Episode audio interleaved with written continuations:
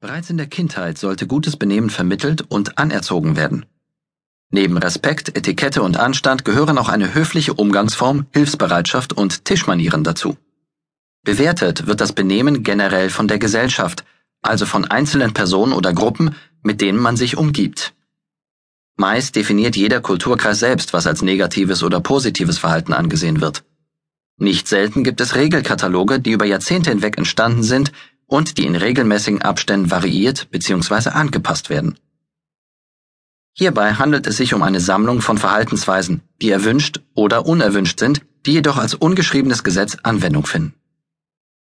Gibt es Neuzugänge, wie zum Beispiel Einwanderer oder Kinder in der Gesellschaft, so müssen diesen die Umgangsformen beigebracht werden. Das geschieht durch Kindergärten, Schule, Vereine und durch die Gesellschaft selbst. Den größten Teil übernimmt dabei die elterliche Erziehung. Eine angeblich schlechte Erziehung hat derjenige genossen, der kein gutes Benehmen an den Tag legt. Eine Person mit negativen Eigenschaften bekommt meist Probleme innerhalb der Gesellschaft und eckt immer wieder an. Regeln für gutes Benehmen sind wichtig. So regeln sie den respektvollen Umgang miteinander und das tägliche Zusammenleben. Respekt kann man sich durch das richtige Benehmen erarbeiten. Dies führt bei anderen zu einem höheren Grad an Akzeptanz. Gutes Benehmen ist gerade in der heutigen Zeit wieder stark im Kommen.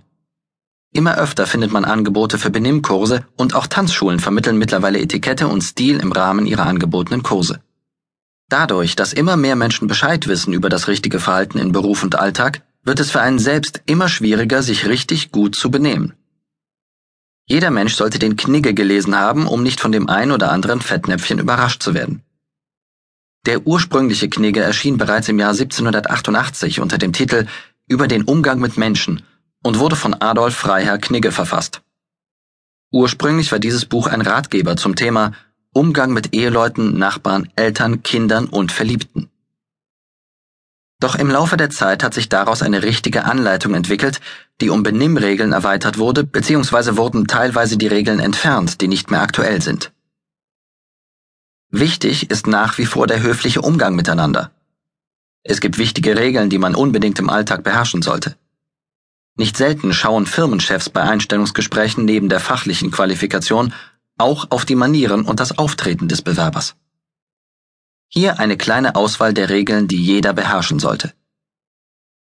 Wird einer Dame im privaten Bereich eine Hand angeboten, darf sie sich entscheiden, ob sie diese annimmt bzw. diese schütteln möchte.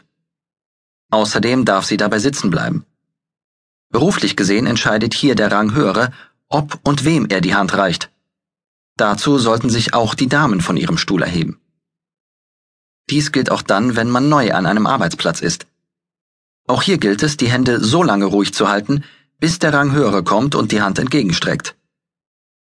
Ebenso gilt das auch beim Anbieten des Dus. Von Unhöflichkeit zeugt auch Unpünktlichkeit. Kommt es trotzdem vor, dass eine ausgemachte Uhrzeit nicht eingehalten werden kann, so ist es nicht mehr als richtig, sich dafür zu entschuldigen. Wichtig ist auch das Anklopfen. Ausnahmen hierbei sind das Großraumbüro oder wenn der Kollege ausdrücklich wünscht, dass nicht angeklopft wird. Öffnet man dann die Tür, sollte es selbstverständlich sein, zuerst zu grüßen, wenn man den Raum betritt. Dies gilt ebenso dann, wenn man den anderen zuerst sieht. In dem Zusammenhang ist auch der Kleidungsstil zu erwähnen. Die korrekte Kleidung im Beruf ist unerlässlich. Nicht zu leger lautet die Devise. Zu schauen, was die Kolleginnen und Kollegen tragen, hilft dabei, sich anzupassen. Abgeschafft wurde zwischenzeitlich die Bezeichnung Fräulein. Es gibt nur noch Mann und Frau. Im Beruf gilt nicht zwangsläufig die Regel Ladies First. Wichtig ist, dass der Chef vor der Sekretärin gegrüßt wird.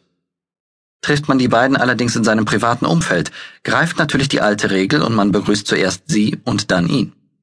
Doch wen soll man zuerst grüßen, wenn man eine größere Gruppe von Personen um sich hat? Hierbei kommt es auf die Zusammensetzung an. Bei einer gemischten Gruppe ist es durchaus üblich, der Reihe nach, egal ob Mann oder Frau zu gehen. Sind natürlich nur ein, zwei Frauen in der Gruppe und der Rest Männer, ist es üblich, mit dem weiblichen Geschlecht zu beginnen.